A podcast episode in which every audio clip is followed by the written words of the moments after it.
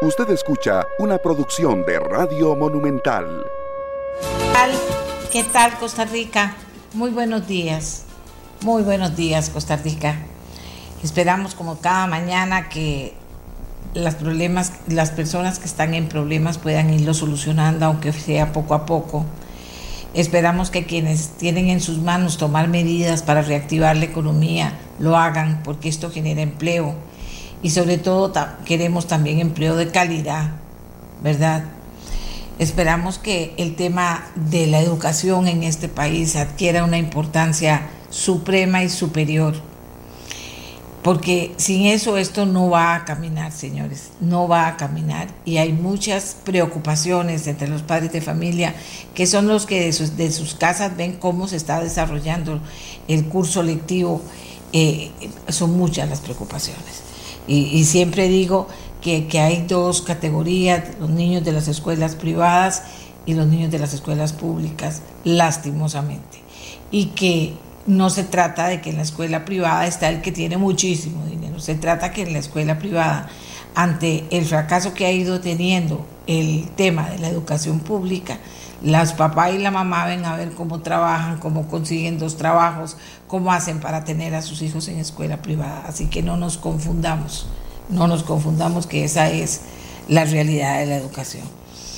Hay cosas que están pasando en relación al COVID, por supuesto, eh, ya la Organización Mundial de la Salud inclusive decía que va a, trate, va a aprobar tres nuevos eh, tratamientos contra la pandemia COVID, ¿verdad?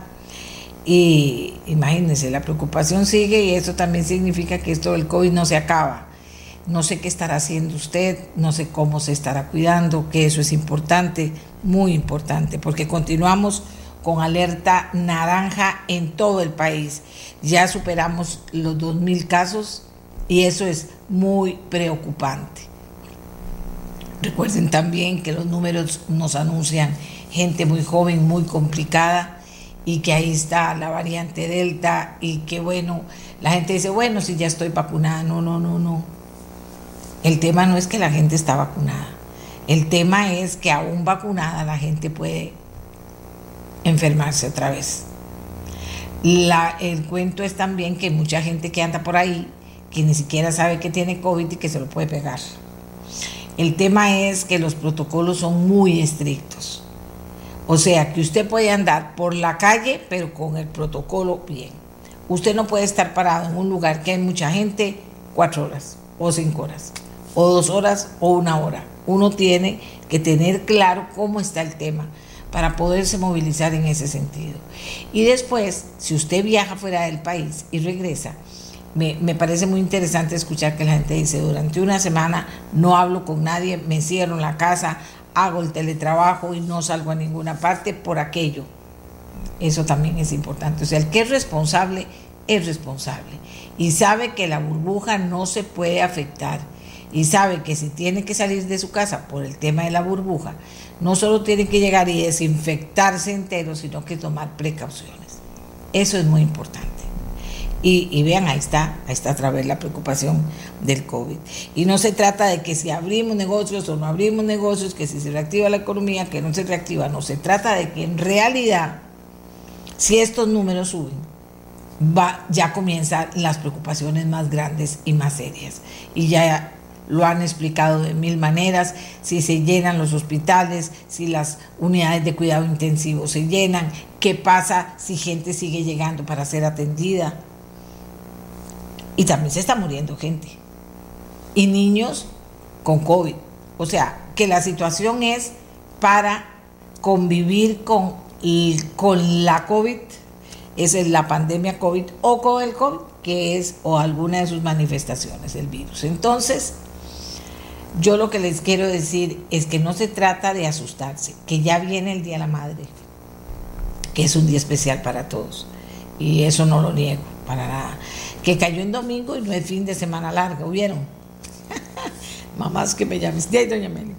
No dieron fin de semana largo, le digo, bueno, así es la vida, así es la vida, pero, pero el fin de semana largo para, a mucha gente le encanta, y ahí venimos a hablar un día de esto de las jornadas 4-3 aquí en Costa Rica, de las jornadas eh, laborales, porque hay mucha gente que dice, sí se podría hacer. A mí solo me preocupa que si se hace sin claros objetivos y, y que la gente sepa que va a tener que trabajar en los cuatro días, si es cuatro tres, tienen que hacer el trabajo que hacía antes, en cinco días, ¿verdad? Acuérdese de todo eso, porque eso hay que hablarlo. Y no es que no se pueda, sí se puede. Y sale ganando las personas, imagínense, tener más días libres para muchísimas cosas, hasta para estudiar. Pero que todo eso hay que comentarlo. Bueno, vuelvo al Día de la Madre. Entonces sí, no tenemos el fin de semana largo, pero es un día de ¿qué les voy a decir? Muy familiar, a la gente le gusta sacar a la mamá a pasear eh, o ir a dar una vuelta. Hay mamás que dicen, no, no, no, no, no, ese día hay mucha gente en todas partes, yo soy de esas. No, mucha gente en todas partes, no, no, no, no, aquí me quedo, aquí quedémonos, aquí hagamos algo y estemos juntos, que ese es el mejor regalo que puede tener una mamá. Pero viene el Día de la Madre, también mucha gente quiere ir a comprarle cosas a la mamá ¿verdad? Y está bien. O la mamá quiere algo, recuerden, ¿verdad? No es lo que usted quiere, es que el regalo le gustará a mi mamá. Bueno, también tenemos el tema de que qué querrá mamá y voy a conseguírselo. Y se vale, yo no digo que no se valga. El tema es que usted y los negocios tomen las medidas, que los aforos se respeten que la gente tenga noción de qué está haciendo y qué está pasando, no solo que ande con máscara, sino que se cuide, que vea el entorno. Los negocios tienen que fortalecer el aforo, ya yo les dije, en el supermercado antes le tomaban la temperatura, bueno, ¿qué no hacían? Inclusive en, en, las, en los moles. Eh, y luego le dan un chorro de, de, de gel o alcohol. Ahora ya no le toman la temperatura. Ahora hay un señor que está parado en la puerta, por supuesto, testeando con el teléfono y uno pasa por delante y, ahí está para que usted se tome el, gel. Entonces uno hace así, porque ahora sale el chorrito y sale una gotita. Y dicen, pero ¿qué es esto? Esto no me alcanza. O sea, tienen que fortalecer el comercio, sus medidas y los protocolos, porque si no, vamos a tener problemas. Ya mayores de los que tenemos otra vez con el tema de la COVID, la pandemia COVID. Bueno, entonces el Día de la Madre, todo el mundo quiere no solo salir, sino previamente quiere ir a buscarle algo a la mamá que la mamá quiere, etcétera, etcétera, etcétera. Hay que tener cuidado. Yo no digo no lo hagan, hay que tener cuidado. Hay que tener cuidado. Eso es muy importante. ¿Verdad? Y una, una, una muchacha joven me decía, doña Amelia, muy práctico, doña Amelia. Yo le digo a mi mamá, jale a ver por internet y busquemos a ver quiénes están vendiendo en línea y le enseño a ver qué le gusta a usted. Y entonces la mamá dice, ¿cómo? Dice, sí, sí, vamos, dice, porque así es más fácil. Doña Amelia, un consejo, porque la gente me da consejos en la mañana. Doña Amelia, un consejo, ese sería un consejo para el Día de la Madre. Bueno, yo ni lo doy ni no lo doy, nada más cuento que también se hace de esa manera. Lo que yo quiero decirles es que se vale celebrar el Día de la Madre. Se vale eh, que, que, el comercio se prepare y que la gente eh, tome en cuenta esa preparación y que vaya si, tomando las medidas. Hay gente que también trae comida para la casa ese día para no tener que salir.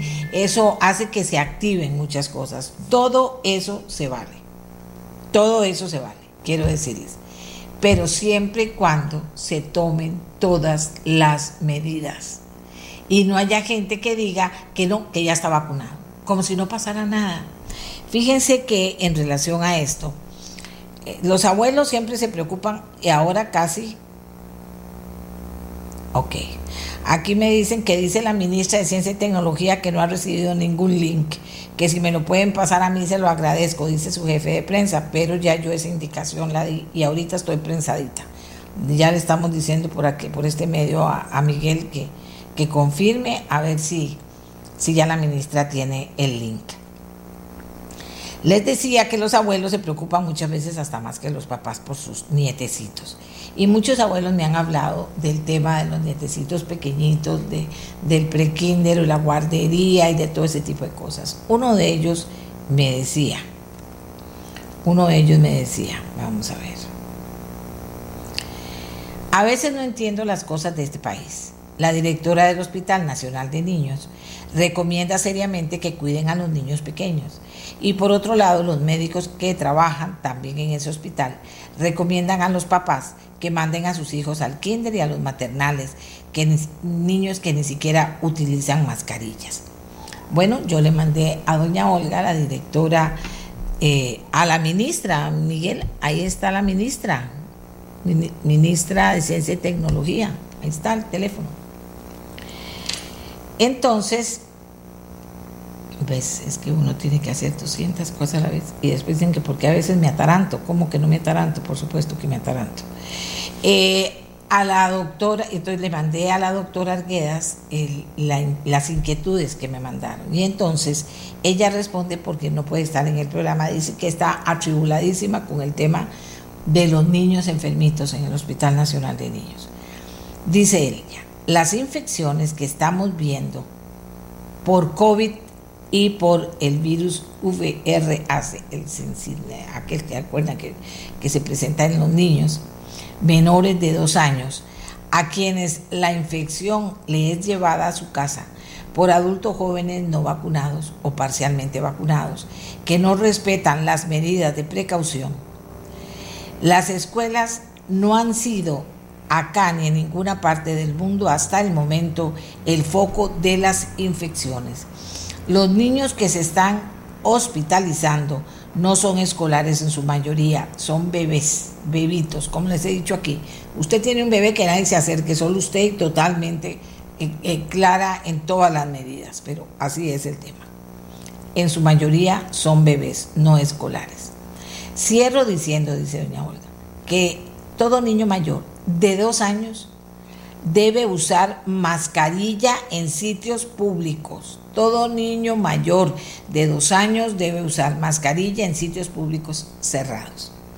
Tenemos también un problema creciente, me cuenta doña Olga y nos cuenta a todos aquí, un tema creciente con embarazadas que llegan confirmadas por COVID al momento del parto y cuyos recién nacidos en muchos casos requieren hospitalización. Las embarazadas deben vacunarse y cuidarse demasiado, dice la doctora. Y yo también digo lo mismo. Por Dios, por Dios, por Dios. Y nadie le puede negar la vacuna a, una embarazada, pero además deben cuidarse demasiado. ¿Qué tiene de malo cuidarse? Eso es bien para todos. Bueno, eso es sobre el COVID, lo que teníamos que decirles esta mañana. Los diputados cortan 16 mil millones que se iban a usar en obras cuestionadas del Ministerio de Educación Pública. La Caja Costarricense del Seguro Social pide consultar a la Sala Cuarta el proyecto de ley de condonación de deudas a trabajadores independientes. Crucemos los dedos que esto se vea rápido y que sea positivo para que pueda avanzar. Y la noticia del día, como dicen, ya se firmó la ley para nómadas digitales. Ya es ley. ¿Qué viene ahora? ¿Qué pasa? Esto es una gran noticia. Si nosotros los costarricenses nos preparamos para formar parte de ese grupo enorme de costarricenses que va a recibir en sus hoteles, en sus hotelitos, en sus casas grandes, una opción para que lleguen los nómadas digitales, trabajen desde aquí, vivan contentos y felices, tienen que prepararse. Eso no es que cualquiera yo aquí lo traigo y lo pongo, no, tienen que prepararse. Aparte, hay que hacer un reglamento.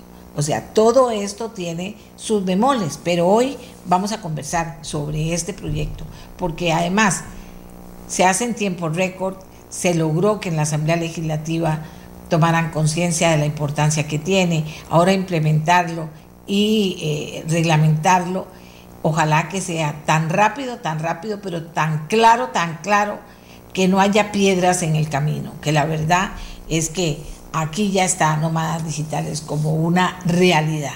Entonces ese es uno de los temas que vamos a tocar en el programa. Y también vamos a hablar con don Werner Stoltz. Es un experto en el clima, es un experto en meteorología.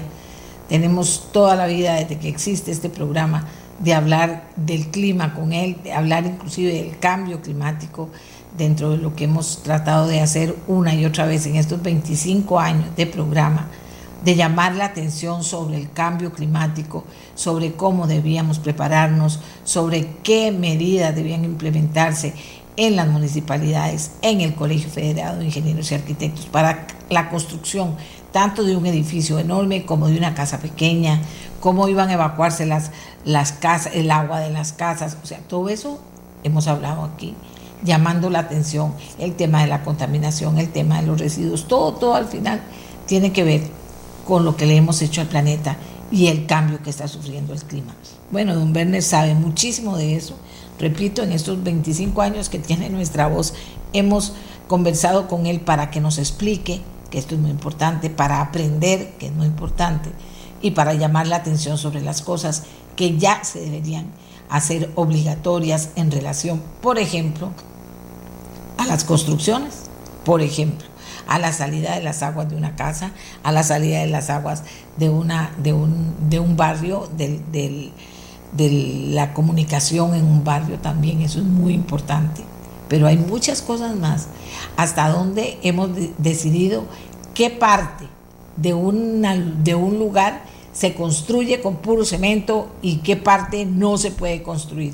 Y por qué una persona puede construir y tiene la obligación de dejar eh, tierra, sacate, tiene que hacerlo. porque Todas estas cosas que hemos estado hablando y que no ha pasado, queda casi que a discreción de cada persona cómo voy a hacer para convivir con el cambio climático que llegó, que llegó y según no lo digo yo, según lo dicen los super expertos en el mundo, científicos, dicen, estamos en una situación que podría, y digo yo que podría, que eh, irreversible, porque esto ya arrancó y vemos lo que estamos viendo. Vieron Grecia, allá en la isla, como está Grecia, qué cosa más terrible.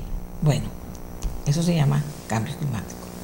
Hagamos una pausa, Costa Rica, y venimos, porque vamos a hablar de nómadas digitales, que ya es ley de la República, que cómo se reglamenta, que cómo se implementa, qué es cuál fue la historia, se hizo rápido, nos parece que fue muy rápido, se hizo bien, hay alguna preocupación. Vamos a contarles la historia y vamos a ver cómo sigue adelante esta historia para que sea una hermosa realidad reglamentada de la mejor manera y que pueda, eh, de que pueda ser una opción de, trabajo para muchísima gente en nuestro país.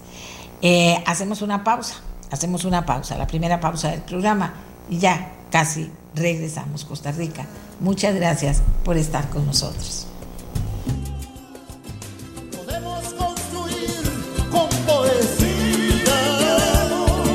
Ser que el cielo se mueva, dice esta canción. Por eso yo la me inspira todos los días y la he oído todas las veces del mundo. Es más, a veces el fin de semana, cuando no estoy inspirada para trabajar, la pongo. Porque podemos hacer que el mundo se mueva y podemos hacer también que el mundo no camine y que las cosas no pasen. Aquí en Costa Rica hemos estado eh, eh, creando una cultura de que no se puede, que es un atraso, que la tiene el asistente de la secretaria y la secretaria tiene un asistente que a la vez tiene otra secretaria y entonces se vuelve aquella cosa inmanejable que uno dice, ¿cómo harán para terminar poniéndose de acuerdo sobre las cosas más importantes que tiene Costa Rica urgencia por hacer? Porque esa zona de confort en que vivimos nosotros, nos la mayoría, hay unos que viven en situación difícil, pero nos hace pensar que aquí no pasa nada, la gente ha bajado el ritmo de, respuesta a las, situaciones que se viven. El, teletrabajo en algunas, eh, en algunas oportunidades funciona magistralmente, pero en otras, para hablar del teletrabajo, pero en otras fatal.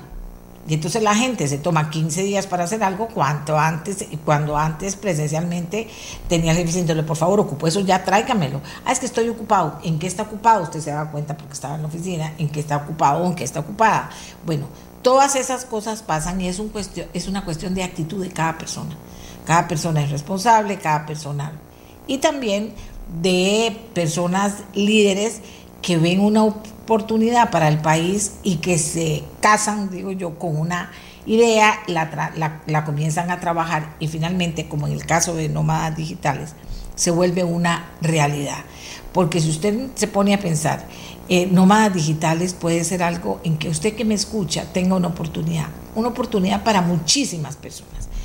Pues hoy vamos a hablar con Carlos Ricardo Benavides que propone el proyecto. ¿Cómo está esa historia? ¿Qué pasó? Un poquito para ver ¿Por qué sí se pueden hacer unas cosas en otras se vuelve imposible y pasa el tiempo y no pasa nada y pasa el tiempo y la, y la canasta básica tributaria desde el 2019 no camina y tampoco camina desde el 2020 y estamos esperando que termine de caminar para que muchos sectores productivos puedan tener una respuesta a los problemas que tienen? Bueno, con don Carlos Ricardo Benavides. También vamos a hablar con don Gustavo Segura, porque ahora viene el gran tema, ¿verdad?, de reglamentar esta ley. Vamos a hablar con la ministra de Ciencia y Tecnología. Paola Vega, ¿por qué? Porque le vamos a preguntar qué pasó con 5G, porque sin conectividad esto va a caminar muy lentamente y necesitamos saber qué está pasando, que ella nos cuente. Y también estamos buscando a Priscila Zúñiga, viceministra de Gobernación y Policía, que es responsable del tema migratorio, que también tiene que ver en este, en este proceso. Así que prestemos atención a ver cómo se hace, cómo se hizo en Costa Rica para lograr que esto se convirtiera finalmente en una realidad importante, aunque todavía le falta. Voy a comenzar con don Carlos Ricardo Benavides, diputado del Partido Liberación Nacional, pidiéndole eso, don Carlos Ricardo, que nos cuente esa historia, cómo, cómo nace, cómo se implementa y si yo no estoy perdida, en un tiempo absolutamente récord se logra que sea una ley de la República. Buenos días a todos, comienzo con usted, don Carlos Ricardo. Muchas gracias, buenos días, doña Amelia, buenos días eh, a los eh, compañeros invitados, a doña Paola, a don Gustavo y por supuesto a todas las personas que nos están viendo, nos están escuchando a esta hora. Bueno, ya por fin es ley, es la ley 10.008 de, de la República, de manera que por supuesto que estoy muy contento con eso. Yo hubiera querido que se aprobara más rápido, doña Amelia, eh, pero aprovecho para agradecer también toda la exposición que que a través de este programa y a través de las mesas de trabajo y la oportunidad de que muchas otras personas del sector turístico hayan empujado este proyecto. Y por supuesto eh, quiero agradecerle a don Gustavo y al Instituto Costarricense de Turismo por la ayuda, por el impulso, por el apoyo eh, decidido desde, desde, el principio. Mire, este proyecto lo presenté el 21 de septiembre del año pasado. Eh, ya para el 2 de diciembre del 2020 estaba dictaminado eh, afirmativamente por la Comisión de Turismo. Es decir, duramos dos meses y un poquitito para tenerlo ya dictaminado y listo en plenario. Y en plenario se pegó desde el inicio de diciembre hasta el mes de julio de este año. Yo creo que eso se pudo haber sacado más rápido, pero bueno, digamos que sacar una legislación en menos de un año dentro del promedio de los tiempos que se han manejado en Costa Rica es muy bueno sin embargo, pienso que debe haberse sacado más rápido atendiendo a ese sentido de la urgencia y al hecho de que estamos en pandemia y que se han perdido tantos empleos. Ahora para adelante, ya el presidente de la República ayer eh, sancionó el, proyecto, ya se convirtió en ley de la República. Eh, según la ley, el Poder Ejecutivo tiene dos meses para reglamentarlo. Yo francamente quisiera decirlo de una vez, no quisiera que se tarde dos meses el Ejecutivo en, reglamentarlo. Yo esperaría que en mucho menos tiempo ya se pueda reglamentar de manera que se ejecute eh, esta ley en, toda su extensión, en toda su plenitud. Por supuesto que estamos muy atentos a los detalles eh, de conformidad con el trabajo que vayan haciendo las entidades del Ejecutivo que tienen que ver con esta reglamentación eh, sé que eh, don Gustavo, estoy seguro, está muy atento de la reglamentación que vaya a, surgir. Hay mucha gente atenta, he recibido eh, consultas, me han planteado dudas de parte de distintas empresas, muchas de ellas que se dedican a promover turismo, que se dedican a promover la visitación, que hacen trámites para que puedan adquirir visa eh, distintas eh, personas de distintas nacionalidades. Así que esta es una ley que genera este, una gran atención. Ya se ha publicado en varios medios internacionales que Costa Rica ya tiene ley para nómadas digitales.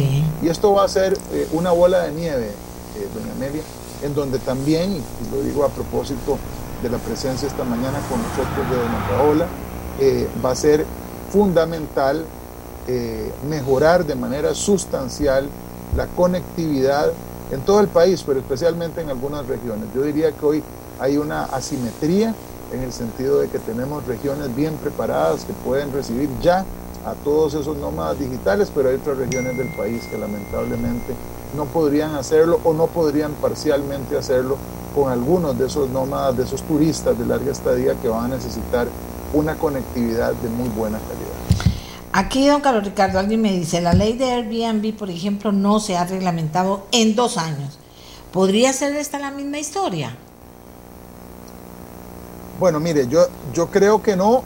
Para comenzar, no lo permitiríamos. Esto tiene, eh, esto tiene un transitorio de la ley claro. El Poder Ejecutivo eh, tiene que reglamentarlo dentro de dos eh, meses siguientes a partir de la publicación de la ley. Y si no lo hace, estaría entrando en un incumplimiento a sus deberes. Yo creo que eso no va a pasar. Además, creo francamente que hay gente comprometida con esta ley. me refiero específicamente a don Gustavo, que sé que no va a permitir que en el Ejecutivo eso ocurra. Y además también, para ser completamente franco, ayer cuando eh, se firmó esta ley por parte del presidente de la República y don Gustavo y otros ministros, yo tuve la ocasión de conversar con el presidente don Carlos Alvarado y me parece que él también tiene claro y tiene un compromiso para que esto se ejecute a la mayor brevedad.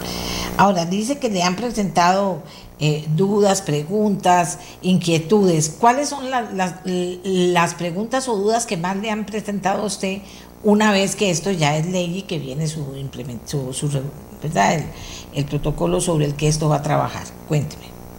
Bueno, de todo tipo desde que el reglamento sea claro en cuanto a la disposición de la ley que otorga la la posibilidad o más bien el ejercicio de la licencia de conducir para los nómadas digitales.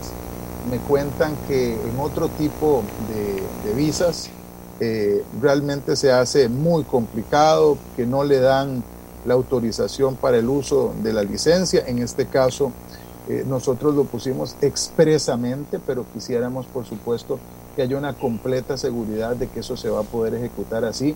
Queremos, nos conviene, doña Amelia, que las y los nómadas digitales se desplacen por todo el país, que vayan, visiten, disfruten, compren, vayan a todos restaurantes, se vayan a hospedar un fin de semana a otro lugar, que crucen el país, que se vayan para el otro, que gasten y gasten.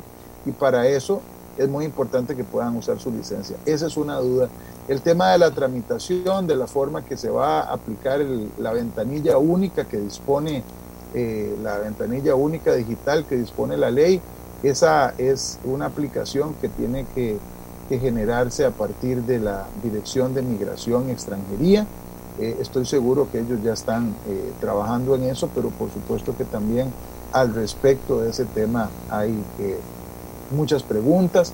También me han preguntado sobre los planes del Instituto Costarricense de Turismo para promover este segmento en particular.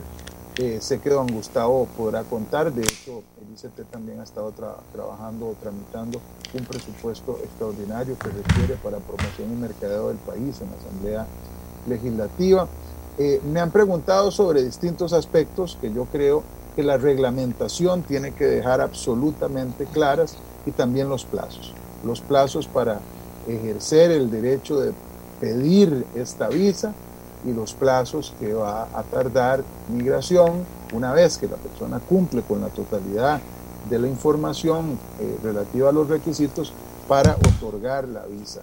Lo mismo, por supuesto, que el costo de esa visa, que de conformidad con la ley tiene que ser al costo, es decir, eh, no, no, se va a tener una utilidad con respecto a ello, pero es un precio que también tiene que fijar la propia dirección de migración.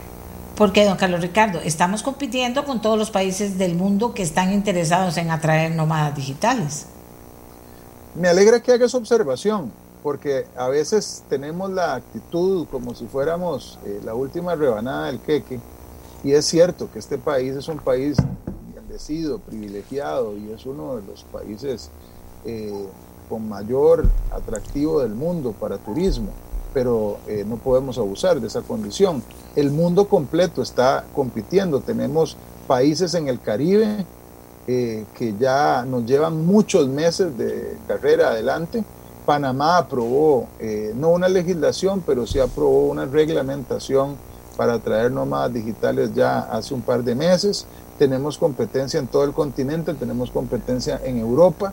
Es decir, eh, los nómadas digitales van a ser una, eh, una, una demanda súper competida en el mundo entero y nosotros tenemos que estar a la cabeza, tenemos las condiciones y no puede ser que por razones burocráticas se nos vaya a arruinar un gran negocio para tantísima gente que está esperando en las comunidades que hayan estos turistas de larga estadía. Imagínense si nos alegramos cada vez que eh, el ICT o el ministro de Turismo avisa que el promedio de estadía eh, de los turistas eh, normales o comunes ha crecido, ha pasado de ocho días a nueve días en promedio, porque significa un montón de plata más para la economía. Imagínense lo que estamos esperando, que vengan turistas que se queden tres meses, seis meses, un año con toda su familia, gastando y gastando y pagando eh, bienes, servicios y por supuesto al fisco igual le conviene. Hoy me preguntaban,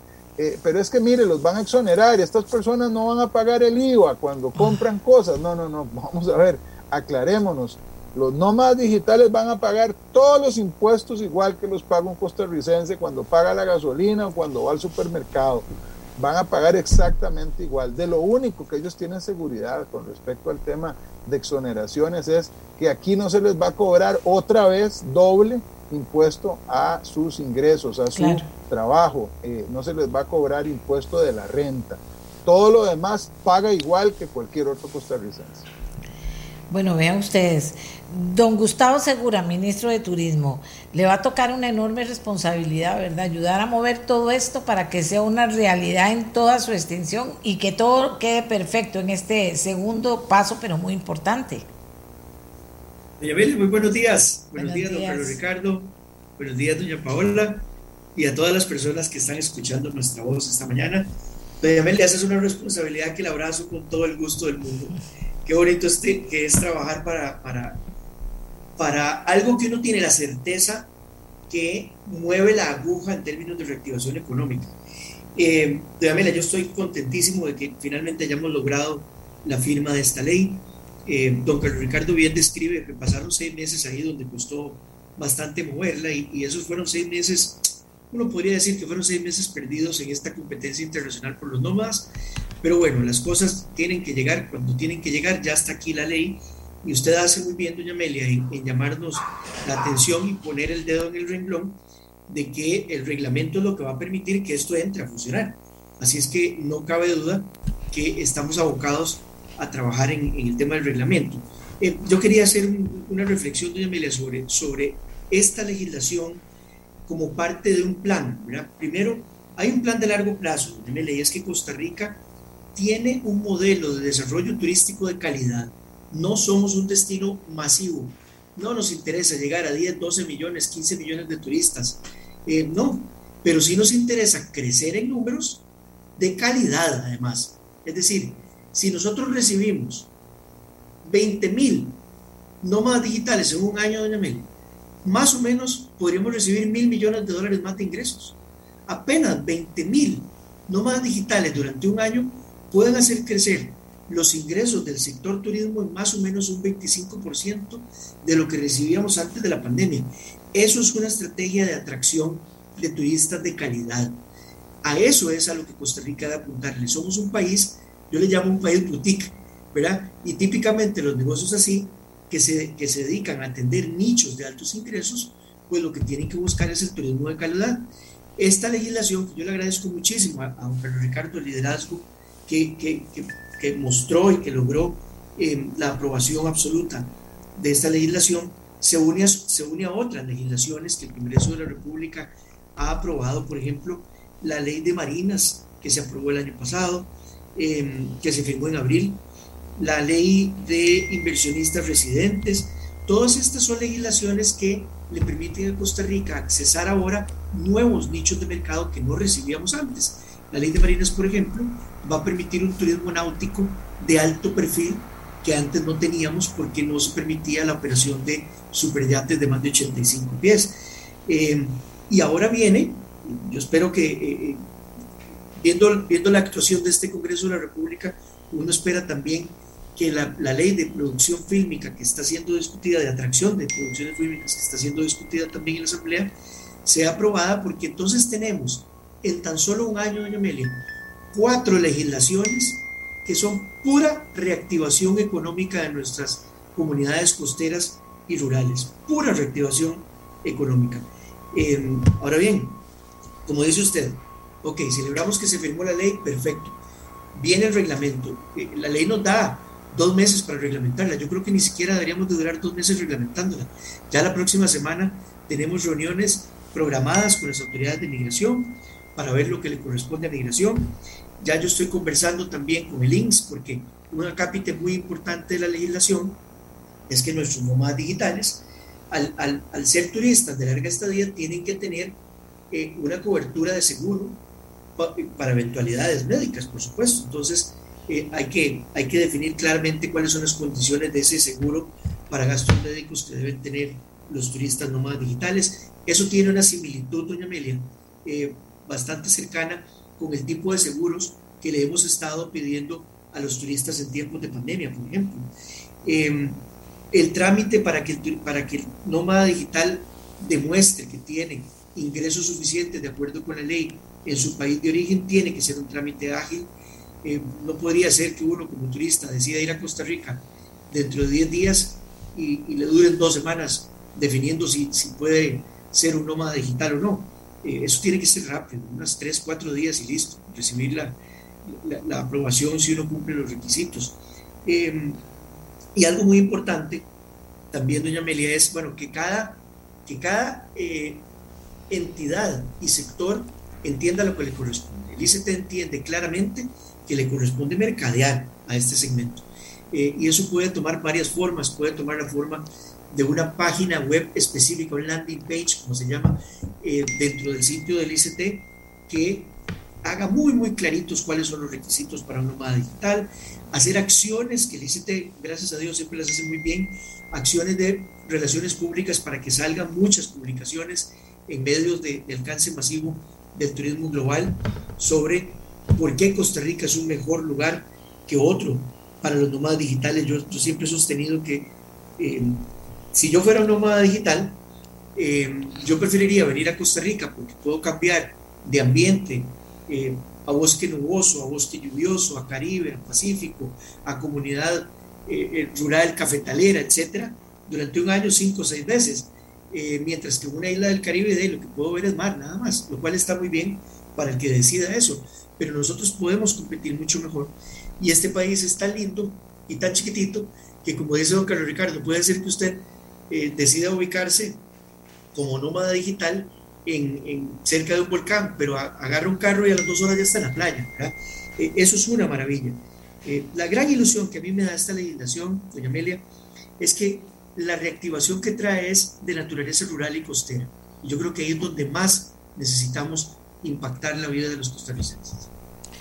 Bien, a mí me dejó preocupada esto que me está insistiendo la gente y que pasó con Airbnb, tal vez ustedes, alguno, Carlos Ricardo o don Gustavo, porque ahora la parte que viene no le toca a los diputados, la parte que viene le toca al gobierno.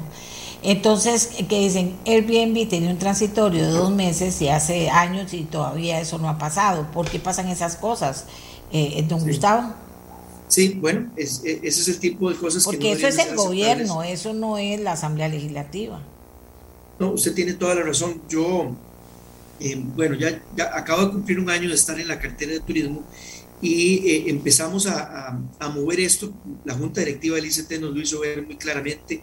Y bueno, la, la noticia que le puedo dar es que ya el texto al final está redactado y acordado.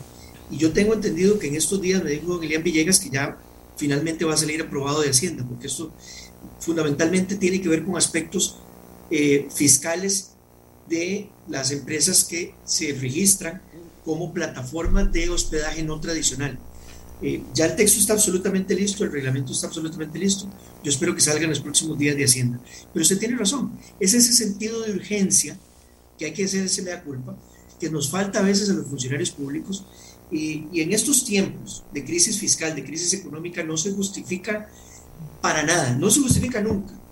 Pero si estamos en una crisis donde lo más importante que necesitamos es reactivación económica, menos se justifica que tardemos eh, meses, meses haciendo algo que podríamos hacer en 15 días. Exacto, exacto, tampoco yo entiendo eso. Bueno, eh, ya hemos llegado hasta aquí, ahorita nos devolvemos a ver más detalles, aquí la gente quiere saber muchas cosas y es que imagínense que no, yo decía, no tiene que ser solo un hotel grande, no puede ser un hotel chiquitito, puede ser una casa, puede ser una finca, que la, que la familia decida, bueno, aquí podemos eh, habilitar o, o, hasta construir algo para que pudiera, para ofrecerlo a los nómadas digitales, de ahí podrían salir muchas cosas bonitas. Costa Rica lo más lindo que tiene son sus flores. llenar la casa de, poner flores, comenzar a trabajar cómo se pinta, cómo se hace. A mí me gustaría, pero tengo que poner todo bonito, ¿qué se necesita? Y una de las cosas que se necesita, sin duda alguna, es la conectividad. Por eso le pedí yo a doña Paola Vega, ministra de Ciencia y Tecnología, que puntualmente nos dijera cómo estamos con el tema del 5G y qué otra cosa se puede hablar en este mismo sentido, que es habilitar la conectividad, no decir que ya estamos conectados, no, es que hace falta habilitarla para este proyecto de nómadas en todas partes y sobre todo en las áreas eh, costeras, eh, marítimo costeras, como decía el ministro. ¿Cómo está, doña Paola, ese tema, por favor? Buenos días, sí, muchas gracias, doña Amelia, y muchos, eh, bueno, y mis saludos a don Carlos Ricardo y a a don Gustavo y a todas las personas que nos acompañan. Sí, es muy importante este tema que usted menciona de la, conectividad, definitivamente fundamental. Y aquí voy a lanzar varias ideas para que tengamos todo, todo el contexto. Bueno, en primer lugar, como hemos mencionado como, y como sabemos que es la realidad, en Costa Rica hay una amplia concentración de la conectividad, pero en la GAM principalmente. Fuera de GAM todavía tenemos mucho trabajo que hacer.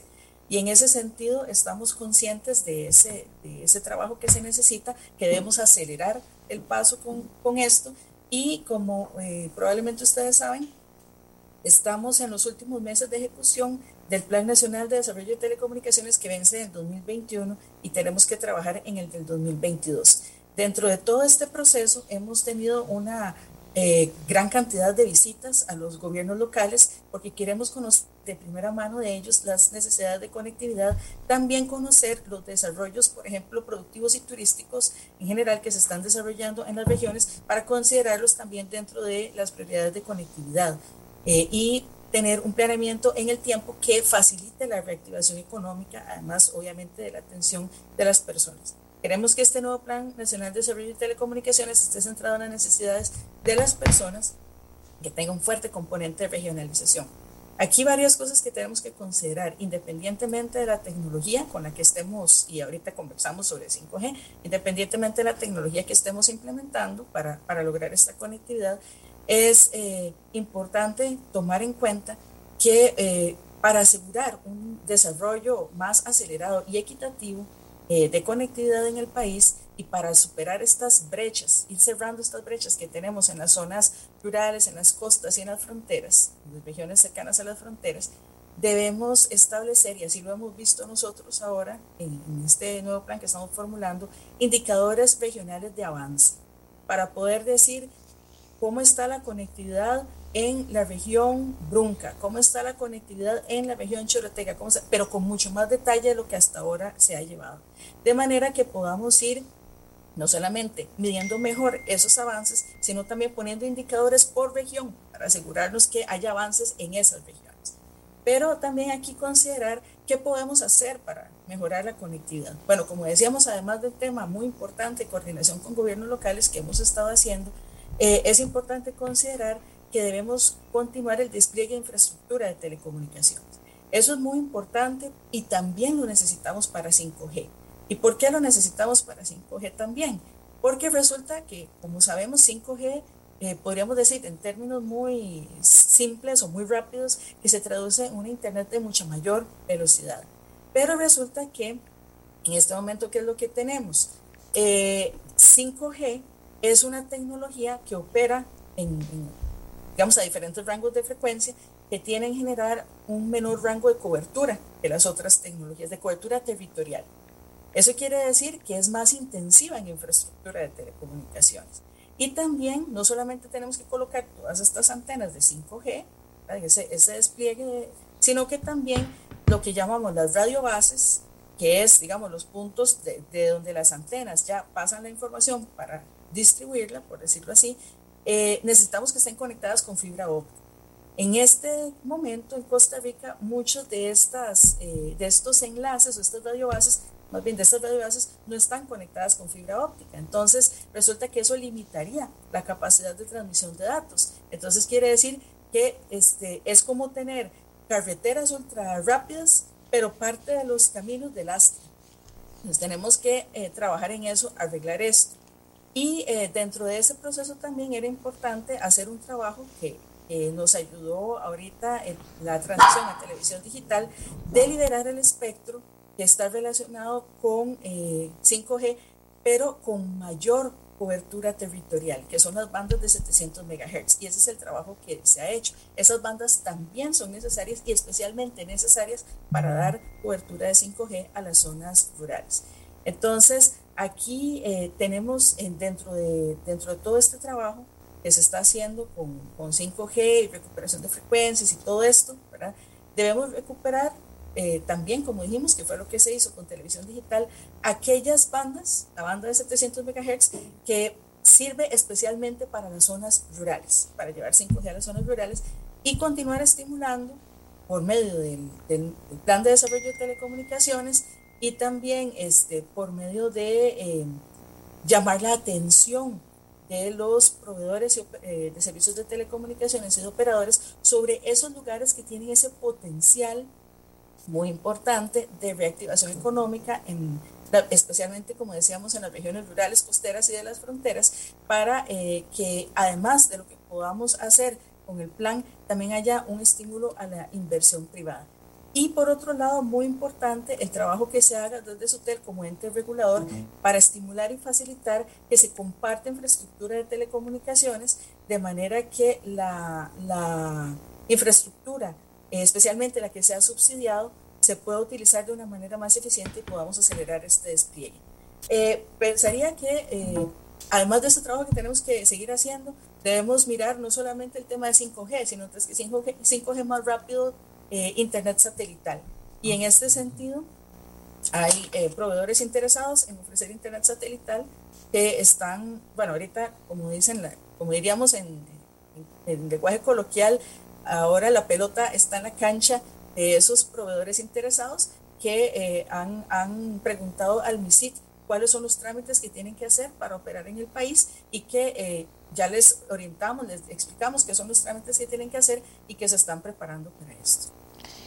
Por otro lado, perdón, tal vez para mencionar una cosa muy importante es que debemos preparar también a las personas de estas regiones para que puedan ofrecer estos servicios digitales eh, que requieren los nómadas digitales. Los nómadas digitales van a hacer un uso muy intensivo de estos servicios. Entonces tenemos que tener una serie de servicios tecnológicos eh, y también de facilitar eh, todos estos servicios que se puedan hacer de manera digital a, a, estos nómadas digitales. Y para eso necesitamos preparar a la población. Dentro de ese proceso de preparar a la población que va a recibir estos nómadas, vemos de especial importancia eh, por ejemplo, el proyecto de ley del expediente 22.206, Programa Nacional de Alfabetización Digital, que precisamente permite eh, a, nivel masivo, nacional, preparar a las personas en todo lugar que haya una escuela, un colegio público en tecnologías digitales. De esta manera, tendríamos una población eh, que pueda hablar el mismo idioma digital, digámoslo así, que los nómadas digitales y que puede ofrecerles entonces más servicios no solamente de soporte tecnológico, sino también cosas como habíamos hablado, ¿verdad? las reservas, el comercio electrónico y demás que van a ser demandados por los nómadas digitales. Y que además la conexión, la conectividad de alta velocidad en los centros educativos públicos, pensémoslo así, básicamente en todo nuestro país, hay en, casi que en cada pequeño pueblo hay un centro educativo público. Entonces, al llevar la infraestructura de Internet de banda ancha a las escuelas, estamos extendiendo esa red eh, de Internet de alta velocidad que requerimos también para poder llevar eh, después la conectividad a las personas que están alrededor de los centros educativos y por lo tanto estaríamos apoyando este proceso de expansión de infraestructura que tanto necesitamos para atender eh, no solamente a nuestros habitantes, sino también por supuesto aprovechar la oportunidad que nos ofrecen los nómadas digitales. Vamos a ver, doña Paola, si yo fuera nómada digital y estoy escuchando en este momento esa respuesta suya, que entiendo es muy integral, etcétera, yo diría, no me voy a ir porque hay falta de todo o sea, ¿qué es lo que tenemos ahora, doña Paola, así bien puntual? Y, o sea, de todo eso que falta, porque si lo que tenemos, no, bueno, por ejemplo, uno va aquí a la playa y, y se encuentra a la persona más lejos posible y sabe usar ese celular mejor que uno. Pero digo yo, ¿qué es lo que tenemos aquí?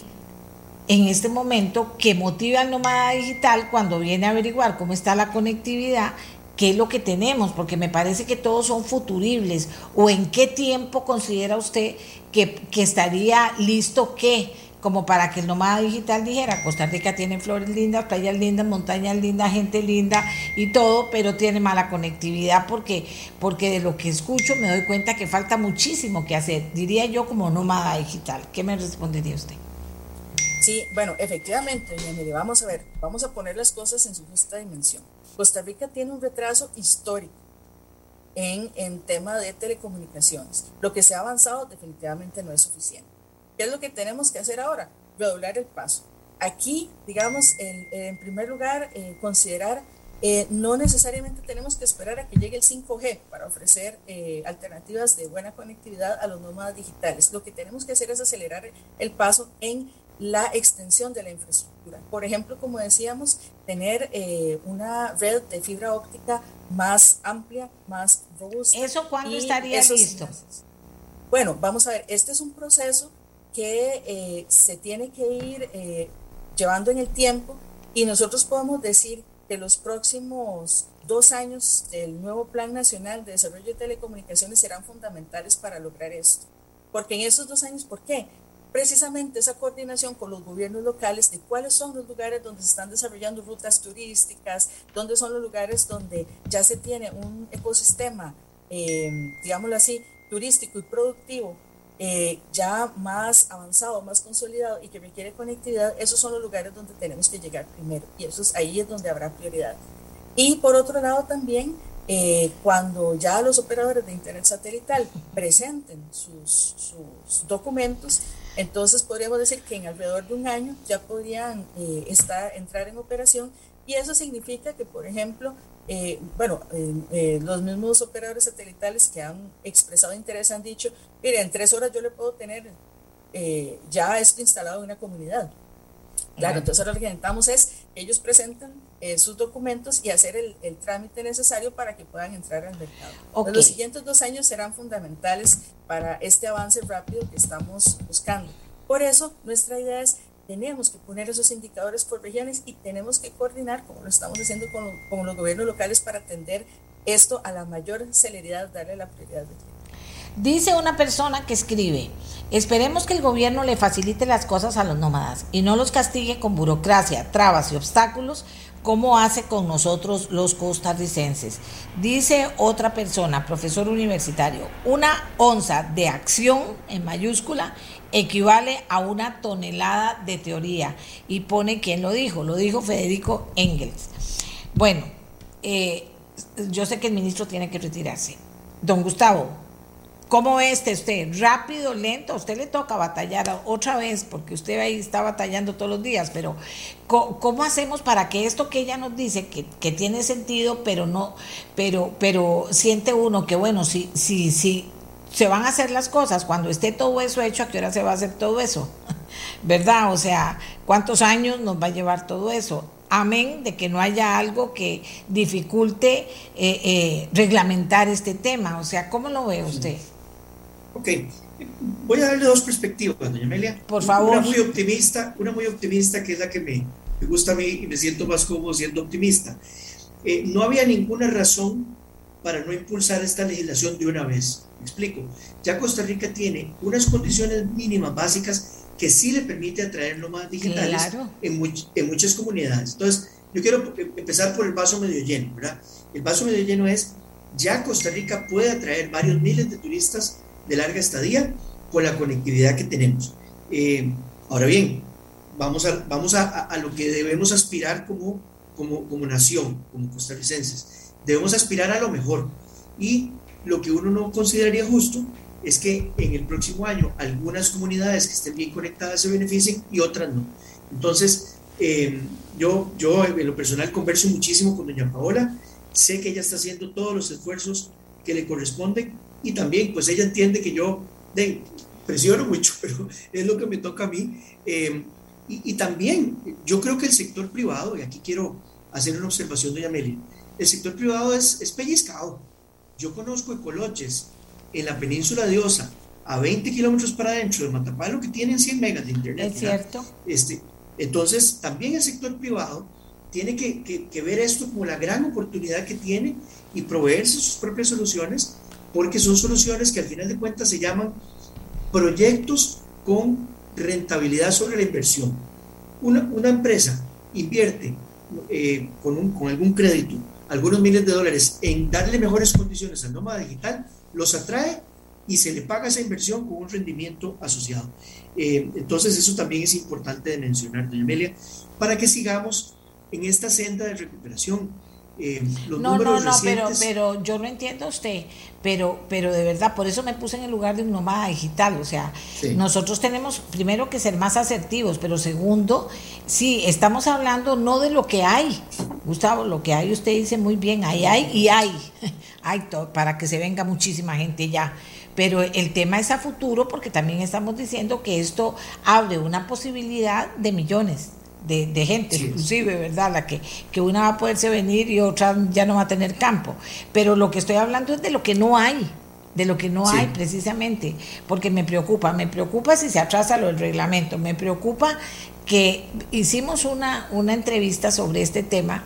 Eh, eh, con el MISID y prácticamente ahora volvemos a oír que se está trabajando sobre lo mismo, no que se ha logrado hacer. Y digo, si este es eh, el centro de donde irradian todas las decisiones eh, para, para el tema tecnológico, pues vamos muy lentos, o sea, vamos muy lentos. Y, y aquí, de, de todas formas, yo no sé a usted si le pasa, Ayer me dijo una persona muy importante en este país, ay Dios mío, tenía que hacer un trámite con una persona del gobierno que está en teletrabajo y casi me, me da un infarto porque no había manera y tenía que hablar con otra y después con otra y, no había una actitud. Quiero decir porque es la realidad que vivimos. Yo también soy optimista, ya vienen los nómadas digitales, ya vienen, porque dos meses no es nada y esperemos que en un mes esté listo el reglamento. Pero, pero, pero hay algo a la parte muy, sí, don Carlos Ricardo. Bueno, permítame, perdóneme que. Está bien, está bien, está bien. Déjeme decirle un par de cosas. Primero, a mí no me quedó demasiado claro lo que ha explicado la señora ministra. Me parece que este gobierno no va a dejar eh, muy adelantado el tema de 3G. Esa licitación va a tardar 18 meses y obviamente ya no estará este gobierno, pero yo realmente esperaría una ruta más clara para poder adelantar en esa materia. Número uno. Número dos, eh, creo yo que también hay que mirar las quejas que han presentado distintos operadores privados con respecto al avance de, eh, de sus eh, infraestructura. he recibido quejas de que hay municipalidades en donde no se está aprobando la instalación y el uso de algunos postes y, alguno, y el uso o permiso por parte de esas municipalidades para la mejoría de ese tipo de instalaciones que requieren para mejorar calidad del Internet. Y creo que entonces hay que también llamar al orden algunas municipalidades para que se pongan las pilas y realmente están pensando en el avance de su gente, de sus eh, comunidades. Tercero, recibí un caso que me parece también que esto hay que abordarlo de una vez y es el tema de personas extranjeras que vienen aquí, que quieren ser nómadas digitales, aplicar como tales, pero eh, no alquilan una casa o una cabina o una habitación de hotel ya con un con un internet eh, eh, debidamente instalado, sino que entonces llegan a hacer el trámite, en este caso era con el ICE, eh, y como son extranjeros no les dan el servicio de internet. Esto hay que arreglarlo con la visa de nómada digital, que es una, una visa de un año, debería de ser suficiente para que la persona no tenga que andar buscando un tico para comprar el servicio de Internet en su casa. Queremos que esta gente realmente se quede y también se haga responsable de sus propias obligaciones.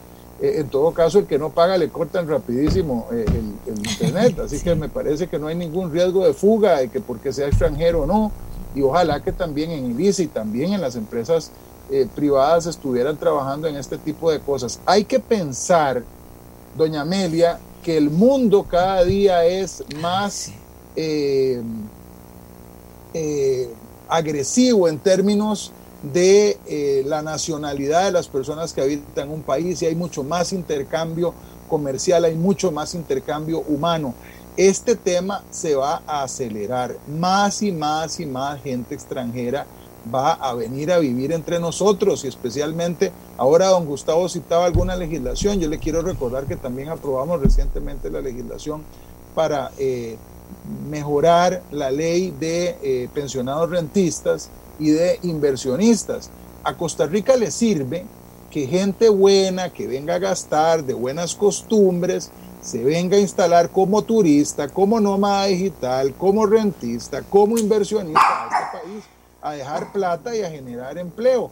Entonces nos tenemos que acostumbrar a eso.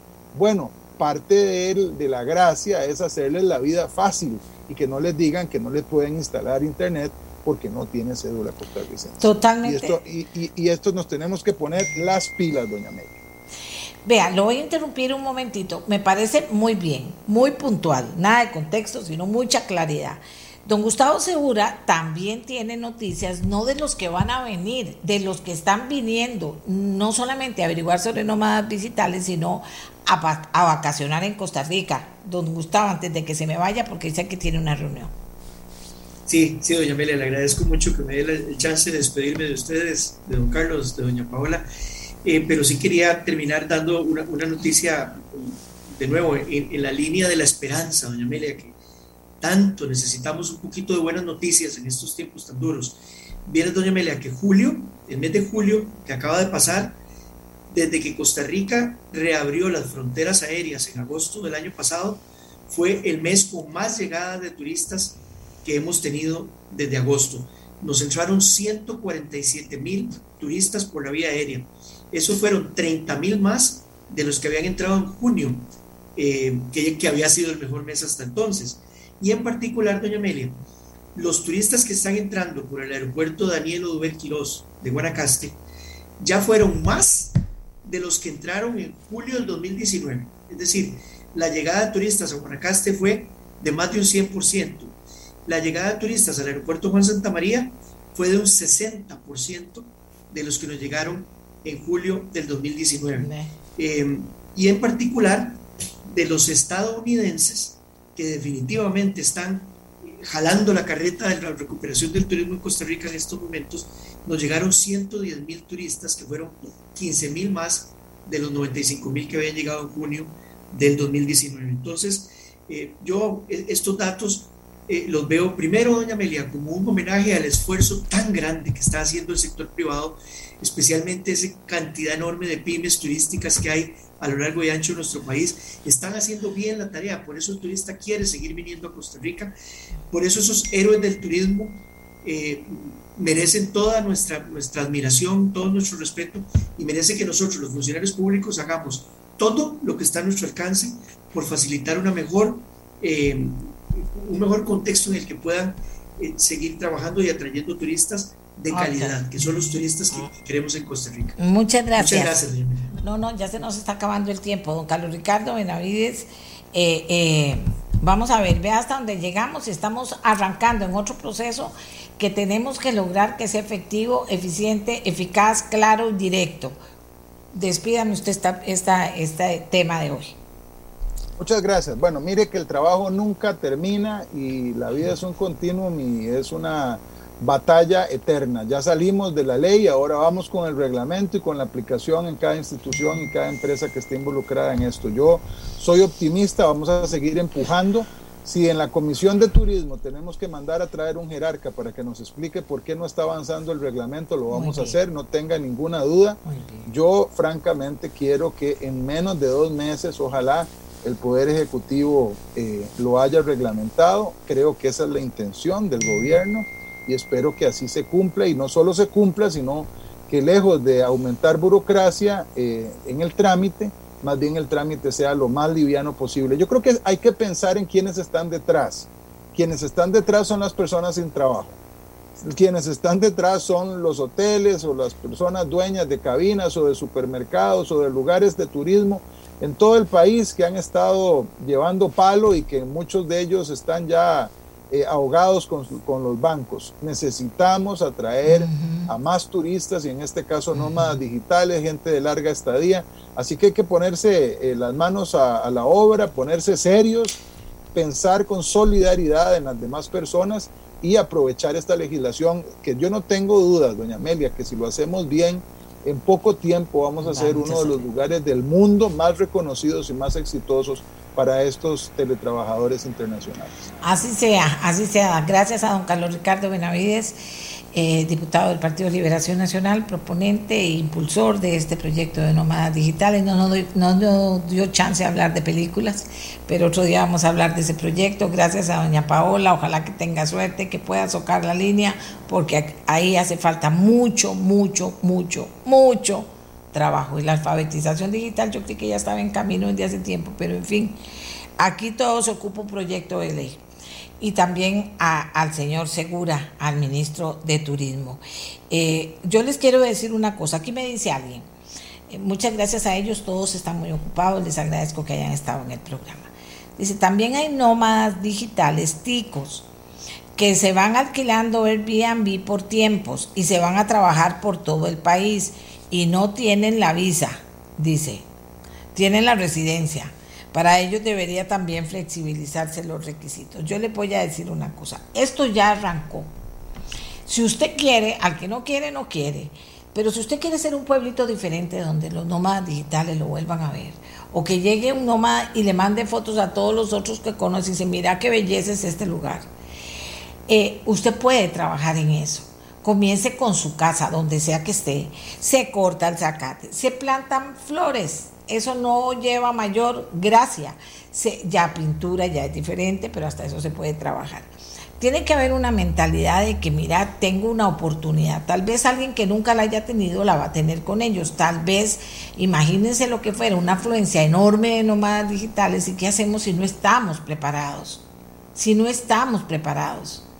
Y estar preparado es cada casa del sector turístico que quiera ser anfitrión y tener cada casa, cada hotelito, cada hotel más grande y quiera tener a nómadas digitales. Hay nómadas digitales que no se van a abrir a un hotel grande. Hay nómadas digitales que quieren eso. Hay hasta finquitas que se pueden, o sea, como pasa en otros países. ¿Para qué le voy a hablar de eso? Pero yo lo que le quiero es motivar a ustedes. Limpien, corten el, el o la maleza que tengan alrededor, planten flores, o sea, prepárese Costa Rica porque aquí hay un montón de gente la que va a venir. Yo, si hay algo que no creo, son en los contextos, ni en el texto, ni en el subtexto, ni en el contratexto. Porque la gente se complica en algo. Si todo es fácil, lo que hay que decir es fácil. Ahí vienen los nómadas. Se necesita mayor conexión en las zonas que no hay. O sea, eso es una realidad. Pero se necesita también que cada persona que quiera probar posibilidades o cada persona que diga, ya estoy ya yo no tengo ni un 5 para hacerlo, ve a ver cómo se mueve.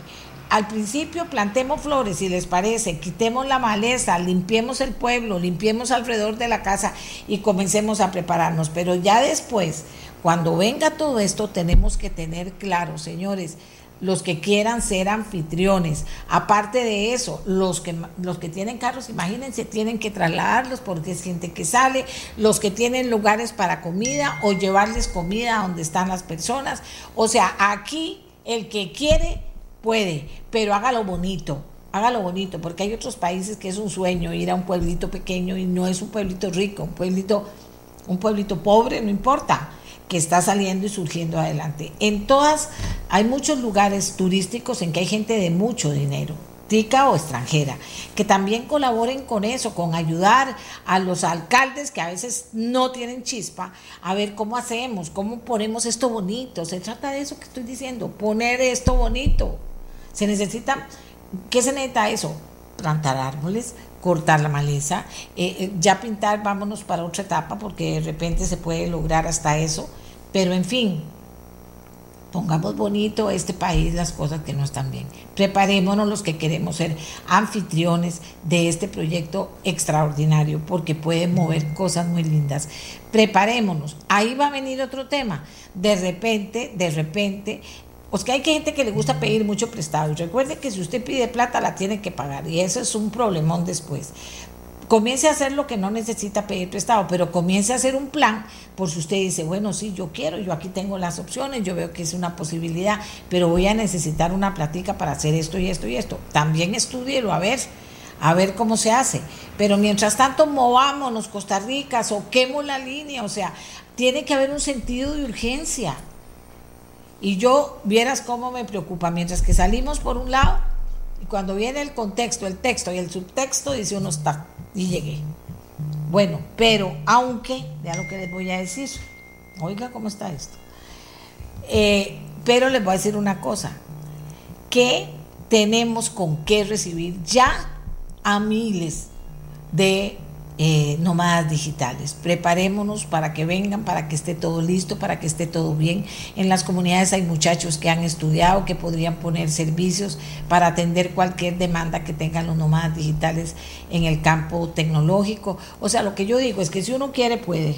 Y eso es lo que necesitamos, que la gente se mueva, que la gente se mueva, ¿verdad?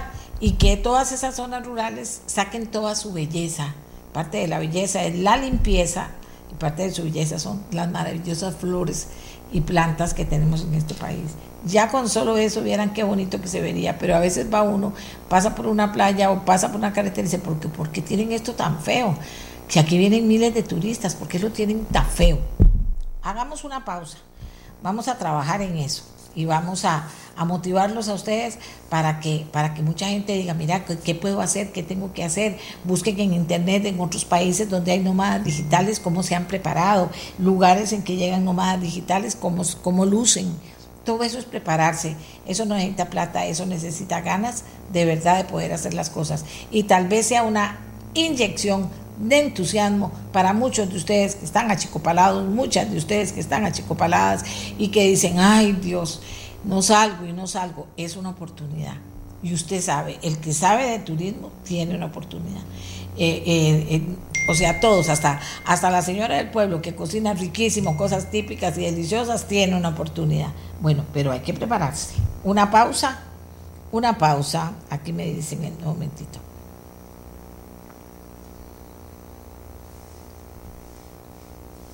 Dice, ¿cómo, cómo? Gracias a ustedes. Dice, hace muchos años se desarrolló Zambito de Cotobruz y también Monteverde. Hoy es a través de la tecnología que se pueden desarrollar más comunidades. Se pueden hacer demasiadas, demasiadas cosas. El tema es querer hacerlas. Busquen en internet qué está pasando en otros gente, en otros pueblitos que están atrayendo nómadas digitales. Busque a ver y diga, yo lo quiero hacer mejor y más bonito y ojalá que, que lo puedan lograr. Esa es la idea Costa Rica. Agarrarse de las oportunidades y esta es una gran oportunidad. Y si pega el de, el de que vengan a hacer películas a Costa Rica, se unen las dos cosas. O sea que aquí va a haber mucho trabajo, pero bien hecho, no muy caro y bien rica la comidita y bien pintada la casita y bien cortado el zacatico y, la, y, todo eso que afea a una comunidad y poner y muchas flores que es de lo que tenemos maravillas también nosotros aquí. Eso no cuesta nada irlas a sembrar y cuidarlas. Ya volvemos con el clima y el tiempo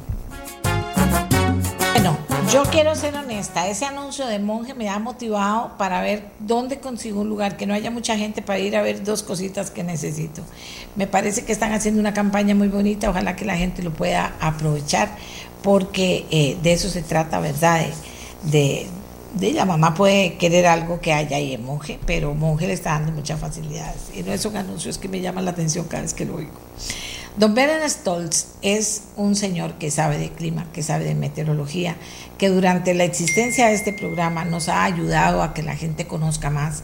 Eh, no sé cómo interpretar lo que ha pasado después de, todo, porque también el Instituto de, Meteorología de este país ha, ha hecho esfuerzos por educar más a la gente, por porque la gente tenga más cerca el tema del clima. Llegamos a este momento de la historia donde estamos viendo estas imágenes dantescas, las últimas de Grecia son fortísimas, pero hemos visto otras también y que nos, hablan de todo esto ligado al cambio climático. Aquí en Costa Rica estamos viendo cambios, ¿verdad? También. y, y ahora es más que nunca cuando uno dice, voy a ver qué dice el meteorológico, qué va a pasar hoy. Don Werner, a la luz de todo lo que está pasando, que usted conoce muy bien, ¿cuán sensible es Costa Rica? ¿A qué? ¿Qué podemos esperar? ¿Cómo podemos prepararnos? ¿A dónde? O sea, ¿cómo se maneja eso? Porque cuando uno ve lo que ha pasado en esos países, dice, Dios mío, esta gente tenía que saber y países muy adelantados y todo. Pero al final viene, viene, viene el el planeta y pasan cosas que no se pudieron controlar jamás. ¿Cómo está? Y gracias por atendernos. Mucho gusto, doña Amelia. Bueno, muy buenos días. Yo creo que hay que partir del, informe, del último informe, que precisamente salió hace algunos días del panel intergubernamental de cambio climático, en donde lo que hacen es un un muy buen análisis, un profundo análisis con bases físicas y científicas muy fuertes, en donde no solamente eh, actualizan todo el panorama del cambio climático a nivel planetario, sino que vuelven a enfatizar que precisamente toda la actividad humana de, los, las últimas décadas es la que ha eh, hecho, la que ha generado ese calentamiento en la atmósfera que se ha obviamente también reflejado en el océano. Así que este reporte lo importante es que dice que eh, en primer lugar hemos tenido un aumento de un grado Celsius en la temperatura de la atmósfera con respecto al, último siglo, un aumento de 20 centímetros en el nivel del mar en los últimos 100 eh, años y eh, hace todas las previsiones de los posibles escenarios si la humanidad toma decisiones drásticas o si no toma ninguna. De tal manera que eh, es un informe que demuestra con lo que llaman ellos un lenguaje probabilístico, un lenguaje consensuado desde el punto de vista de la probabilidad en donde cada uno de los fenómenos que abordan y que son generados, digámoslo así, por el cambio climático tiene probabilidades, muy alta probabilidad, poca probabilidad, es confiable, etcétera, en función de los datos disponibles, lógicamente. Pero no cabe duda que este informe eh, dice claramente cuáles están siendo, digamos, los efectos a nivel mundial, por ejemplo, las temperaturas máximas, eh, evidentemente y, eh, digamos, de, de, forma demostrada científicamente, han aumentado en muchas regiones del mundo.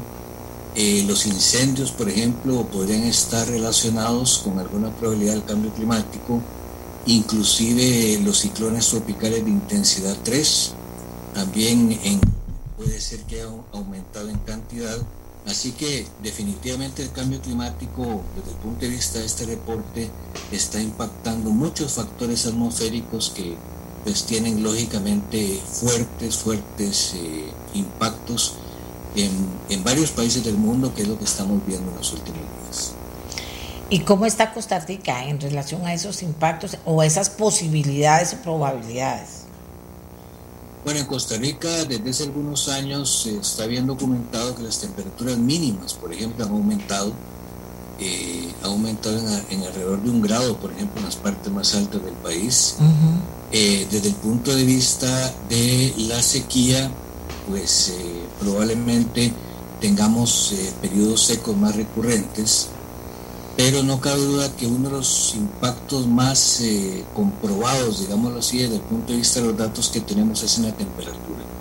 Particularmente en las temperaturas tanto mínimas como máximas hemos tenido cambios importantes.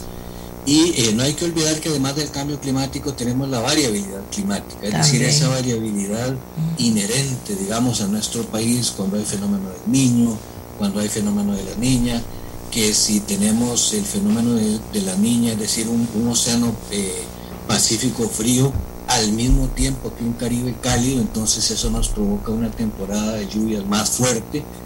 Y entonces hay que entender que es como la superposición de las dos variables. Hay, eh, hay, ciertos años por ejemplo, este, con, con, el evento que tuvimos en Turrialba y en el Caribe que ha estado muy activo, generalmente eh, tenemos una temperatura del Océano Atlántico y otros factores dinámicos que se alinean, digámoslo así, y generan este tipo de eventos. Entonces no hay que perder de vista que tenemos una variabilidad climática muy importante para Costa Rica y para Centroamérica, y lo sabemos, cuando hay fenómeno de un niño muy fuerte, inmediatamente sabemos que vamos a tener sequía en Guanacaste, por ejemplo. Eso es parte de una variabilidad climática que hace que tengamos esos cambios que tenemos año con año que están ligados a la, variabilidad climática. Sin embargo, el trasfondo de esto, digamos una segunda, una segunda etapa de esto es el cambio climático que es más de largo plazo, de tal manera que tenemos como esas dos variables jugando, la variabilidad climática y el cambio climático que se están conjugando para eh, provocar estos eventos extremos que en unos casos pues, son de lluvia muy fuerte y en otros casos son de sequía extrema. Eh, don Werner, toda esta información, y yo siempre hago énfasis, porque pues se siente uno un poco frustrado, y por eso decía que desde que nació nuestra voz, una preocupación ha sido el tema del cambio climático, que parecía tan lejano, ¿verdad? Y traía expertos que aconsejaban desde la forma de cómo construir, cómo dirigir las aguas, bueno, que aconsejaban de todo en aquellos tiempos, ¿verdad? Y uno no se como usted lo ve de la parte científica, uno dice, bueno, las cosas no cambiaron suficientemente, más bien empeoraron en algunas, en algunas de las eh, previsiones que se hacían de cosas que no se debían hacer, ¿verdad? Y que se siguieron haciendo. Una de esas es llenar de cemento todo lado, pero en fin, pareciera que eso, no sé, ¿quién tomará las decisiones? Pero le pregunto a usted, en vista de las cosas que nosotros manejamos, de que nunca se ha hecho hincapié en el tema del cambio climático, sino hasta muy recientemente se ha hecho un hincapié de que inclusive en la escuela, en el colegio, nosotros nunca ni nos hablaron de eso y a muchas personas que me han dicho, pero doña Amelia, ¿acaso eso yo lo estudié en el colegio? Sí, sí, nunca nos hablaron. Y, y aquí en Costa Rica no nos hemos, digo yo, yo siento que no nos hemos preparado para prevenir, pero de verdad, o sea, no, ahí sabemos que ahí va, puede pasar tal cosa, pues entonces vamos a quitar a la gente de ahí, vamos a, no sé, no sé, lo puedo decir demasiado básico y puede sonar como, como ignorante, pero no es eso, sino ahí tenemos situaciones y ahí podrían pasar situaciones graves, gravísimas. ¿Estamos haciendo algo en esa prevención o no estamos haciendo, bueno, yo diría, doña Amelia, que hay que tal vez responder eh, en dos niveles. Uno es lo que hace el planeta en general. Porque el asunto, el asunto del cambio climático es un problema planetario.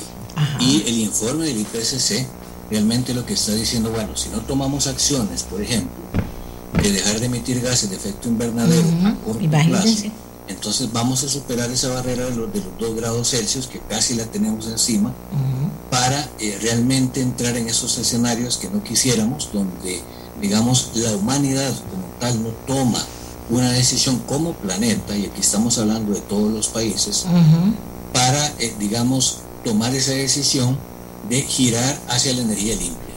Es decir, la energía eh, eólica, energía, energía por viento, solar, solar pero alejado de lo que son todo lo que es combustibles fósiles. Ese cambio se va a ir haciendo paulatinamente y este reporte, que es una actualización del que se hizo desde hace siete años, desde el 2014, que fue el último, es muy claro. Si no se toman esas medidas, entonces vamos a entrar en los escenarios que no queremos que van a llevar al planeta a tener un calentamiento en el 2100 de 5 grados Celsius, que eso es lo que estamos evitando eh, o, lo que, o lo que digamos el informe eh, recomienda, tomar acciones drásticas, en realidad drásticas.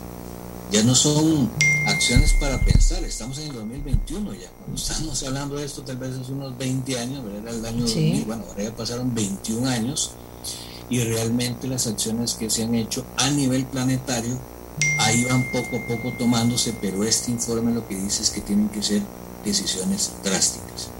Y lógicamente tendríamos que verlo a nivel de país. Y ahí sí podríamos decir que Costa Rica realmente ha eh, abordado, ha implementado, ha implementado varias iniciativas, eh, digamos, eh, como ligadas al cambio climático, Una de ellas, por ejemplo, es Agua para Guanacaste, que es un proyecto que está fundamentado en la visión de cambio climático y que asegura agua para una región del país que está impactada y que será impactada por una recurrencia, digamos, más seguida de sequías relacionadas con el fenómeno del niño. Es decir, ahí tenemos un claro ejemplo.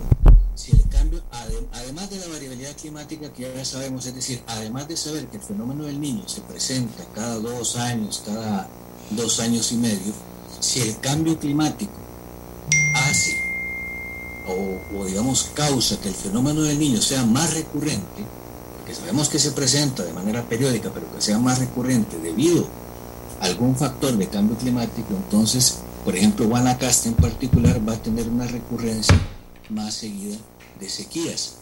Y luego, eh, lógicamente, cuando se impulsan autobuses eléctricos, cuando se impulsan todas esas políticas que se alejan de lo que es el combustible fósil girando hacia esa hacia lo que son las energías limpias. En Costa Rica por ejemplo podemos podemos eh, eh, aprovechar más la energía eólica por ejemplo. Es un país con, con mucho recurso en viento. La energía solar eh, que tenemos sobrada la energía solar correcto la energía solar es una energía que poco a poco irá irá digamos tomando fuerza pero digamos son dos, dos iniciativas, ¿verdad? La iniciativa planetaria de los países, digamos, que más contribuyen al cambio climático, digámoslo así, y que los países más pequeños, que son los que menos contribuyen, también sufren por el cambio climático. Entonces realmente es un problema planeta.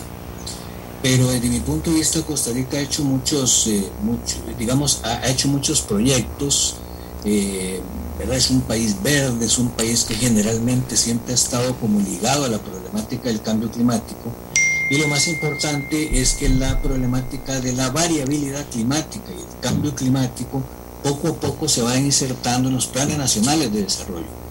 Y eso implica también que, que, muchos de los objetivos o varios de los objetivos del Instituto Meteorológico Nacional, junto con el Ministerio de Ambiente y Energía, estén contemplados en el Plan Nacional de Desarrollo, porque definitivamente, generalmente todas las, las eh, digamos, todas las actividades del país, las actividades productivas del país, están transversalizadas por el cambio climático y la variabilidad climática. Las dos componentes. No solo es cambio climático, también tenemos la variabilidad climática y eh, lo que nosotros impulsaríamos es que esos temas estén presentes en los planes nacionales de desarrollo para que estas variables sean cuenta en la planificación nacional para los próximos 25 o 50 años. Don Werner, eh, lo entiendo y, y, también la gran frustración, ¿verdad? Cuando uno escucha programas internacionales que logran plantear toda esta problemática y quiénes son los países y cuáles son, y si uno no, uno no es una pulguita ahí que de todas formas se lo tragará eso finalmente. Pero en la práctica, don Werner, ¿cómo ve la ciencia en la práctica que podemos hacer? Los mismos pueblos se anegan, las mismas, cada vez que pasa lo mismo, que llueve mucho. Eh, seguimos construyendo y metiéndome cemento por todo lado sin darnos cuenta de lo que ha pasado en los países que así lo han hecho. No hemos variado el tema, ni siquiera el tamaño de, los tubos que hay que poner para dirigir el agua por todo lado y lo vemos los mismos problemas también. Eh, eh, eso que, eso no se puede a nivel científico hacer algo para incidir en la política pública o en el Colegio Federal o ingenieros y arquitectos para que todo eso comience a cambiar, no ya por nosotros, sino por, por las generaciones que vienen, porque si esto sigue ese ritmo, o sea, eh, eh, va a haber mucha desgracia aquí, como ha habido en otros países de Europa viejos y con, y con edificaciones antiquísimas, pero no se puede incidir en la política pública o en el colegio federal. ¿Cómo se hace eso para, para ver si podemos hacer algo en ese sentido?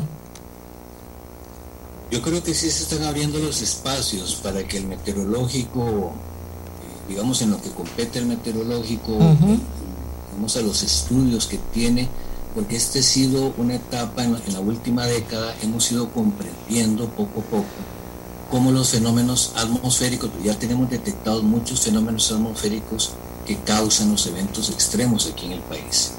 Y si hemos tenido acercamientos con CEFIA, eh, bueno, con la Comisión Nacional de Emergencias también es un tema que se, se abordará, Y por eso mencionaba lo del Plan Nacional de Desarrollo.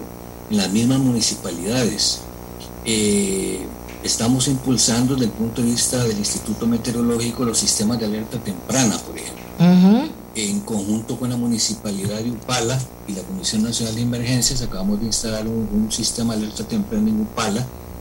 Hay un sistema de alerta temprana en Sarapiquí. Y cuando digo sistemas de alerta temprana, eh, son realmente sistemas que eh, tienen, están, eh, están construidos desde el punto de vista técnico con aplicaciones a la parte ciudadana. O sea, no solamente es el aviso meteorológico, sino el aviso meteorológico que desencadena todo un proceso para que la comunidad se empodere del sistema de alerta temprana para que tome las decisiones, digamos, rápidas en cuando se crece el río o está a punto de desbordarse. Pero sin duda alguna, sin duda alguna, en la política pública tiene que estar presente y poco a poco se ha ido introduciendo más el tema de la variabilidad climática y del cambio climático, porque no cabe duda, desde mi punto de vista no cabe duda que prácticamente cualquier tema productivo en el país, turismo, agricultura, la parte hidroeléctrica, la parte de infraestructura, la parte del mar, la parte aeronáutica, todo está prácticamente influenciado por la variabilidad climática y el cambio climático. Así que eh, definitivamente tienen que ser temas que tienen que insertarse en todo, digamos, el, el, diario que hacer de las municipalidades, por ejemplo. Vamos a tener que hacer un trabajo muy fuerte con las municipalidades que ya lo han hecho, porque realmente las municipalidades han ido incorporando el tema de cambio climático y de variabilidad climática en sus, en sus programas pero no cabe duda que tenemos bastante trabajo que hacer y eh, desde el Instituto Meteorológico nos tenemos esa meta, eh, impulsar, eh, contribuir y acercarnos a las municipalidades que son en primera instancia, digamos, las que gestionan todo este tipo de situaciones, al igual que la Comisión de Emergencias. Pero sí es un tema que definitivamente tiene que incorporarse en toda la parte pública, digámoslo así, política pública, porque es un tema que no podemos obviar. Es un tema que, como lo vemos todos los años, es un tema que marca, y no solo Costa Rica, en Centroamérica, por ejemplo, es una región que camina de la mano de la variabilidad climática, los fenómenos atmosféricos. Toda Honduras, por ejemplo, el año pasado los afectaron dos huracanes, inundó toda la región Caribe, entonces ellos tienen que lidiar con eso y evidentemente todo el, el diario vivir, ¿verdad?, de los países está totalmente ligado a esta variabilidad climática y cambio climático, que básicamente eh, se reflejan en los fenómenos atmosféricos que vivimos día a día. Aquí alguien dice, ¿por qué no quitan el concreto de los parques? Y que de manera creativa, manteniendo cierta tradición, si es necesario, puedan cambiar esta historia. Que son cosas prácticas, digo yo, pero que tal vez puedan ayudar a cambiar a cambiar la cultura. Y aquí también me dicen, con la pandemia, los gobiernos del mundo probaron que pueden imponer medidas y la gente obedece. Lo mismo debe hacerse con las medidas que hay que tomar contra el cambio climático. Pero en eso, don Werner, aterrizo a lo que entonces dice usted, ya nos dijeron qué es lo que hay que hacer disminuir los, eh, el efecto invernadero hasta donde sea posible, pero eso cómo se hace para contestarle a la gente que está opinando sobre el tema.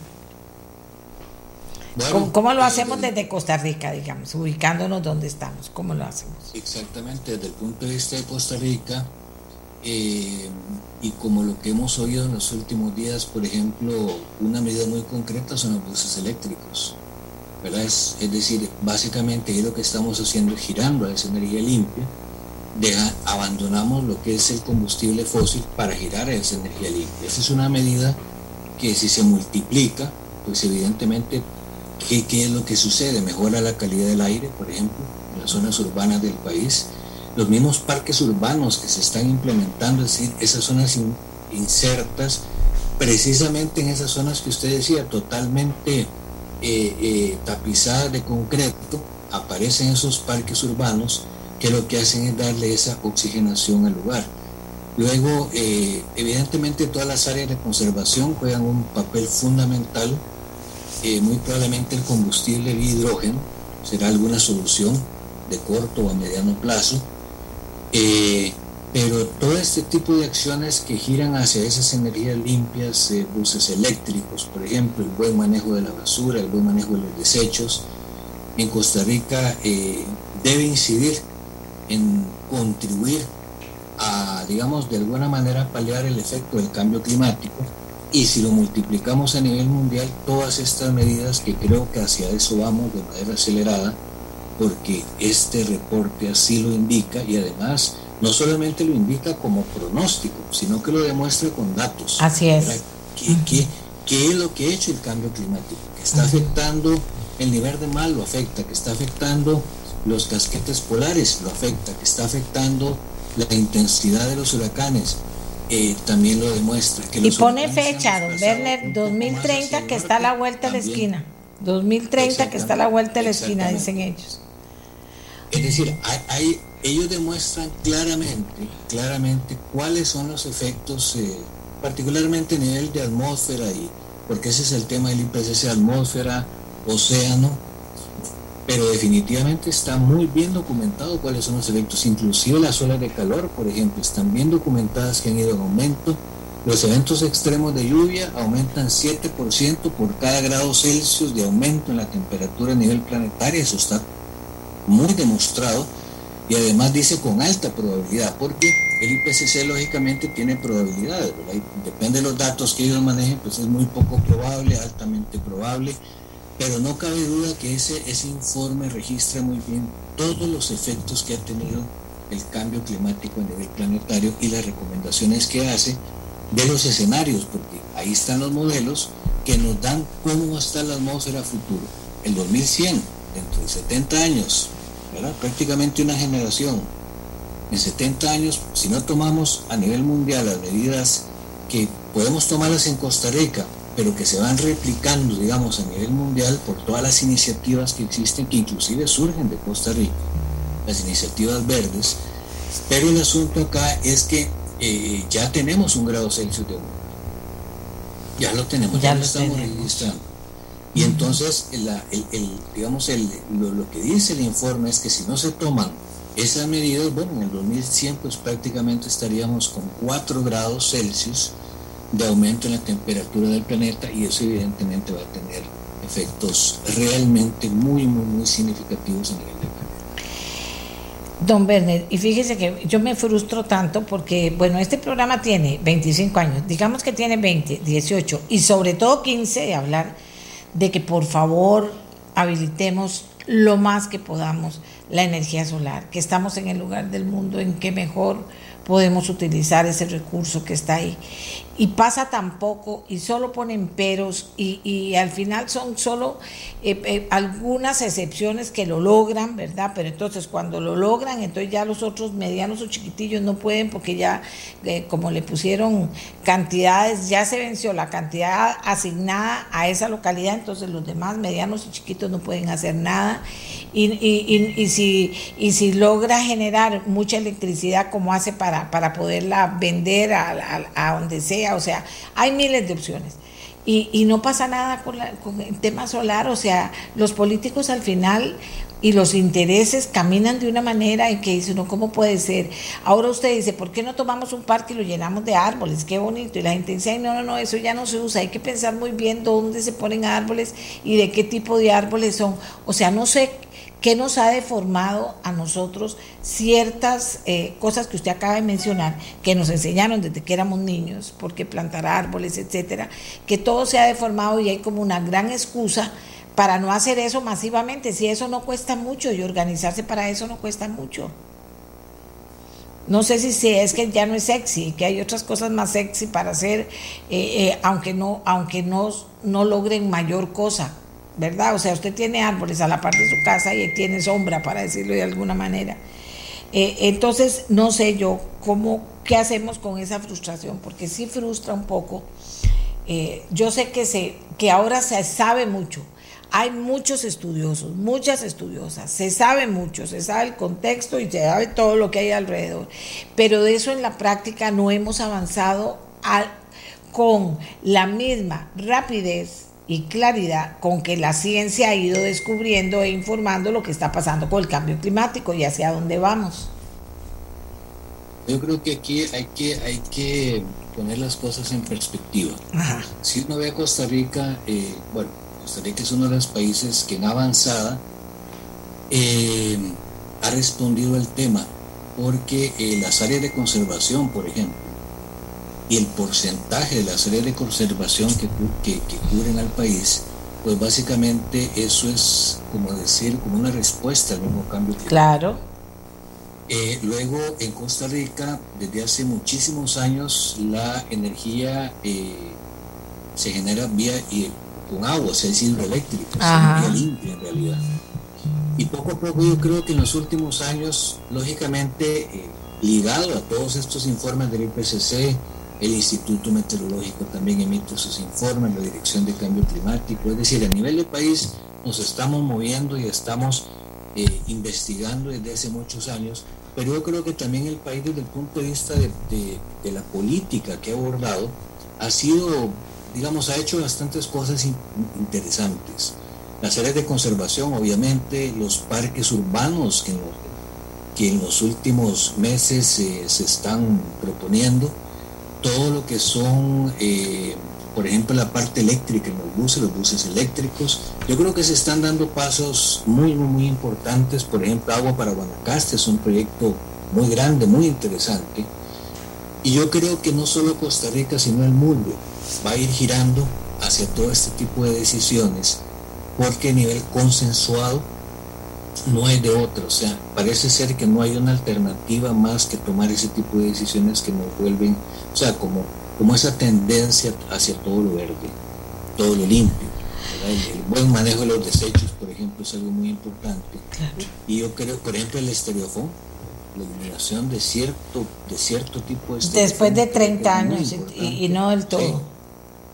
exactamente. Y es que ya el planeta no nos da, lo que pasa, poniéndolo poniéndolo eh, eh, en, la, en, el contexto, vea que el planeta, el planeta no, da tregua, llega y vea lo que estamos viendo que está pasando y no lo han podido controlar y en países ricos y poderosos, o sea, no es cuestión de que ah, no en Haití, no, no, no, no, en países ricos y poderosos lo que está pasando con el planeta y ni eso nos mueve a hacer las cosas más rápido, con un sentido de urgencia, don Werner, porque hay urgencia o estoy exagerando. No, no, definitivamente hay urgencia y yo creo que por eso este informe del panel intergubernamental de cambio climático ha tenido tanto impacto en el mundo. Esa, esa, esa noticia que publicaron el, 7 de agosto, hace cinco días, eh, tuvo una repercusión muy grande porque eh, como no se actualizaba desde hace siete años lo que el panorama que se está viendo ahorita con bases científicas muy robustas, eh, bueno, demuestran los efectos del cambio climático a nivel planetario y también nos están diciendo el rumbo hacia el que vamos y no tomamos las decisiones. eso es. lo más importante. Eso es lo más importante.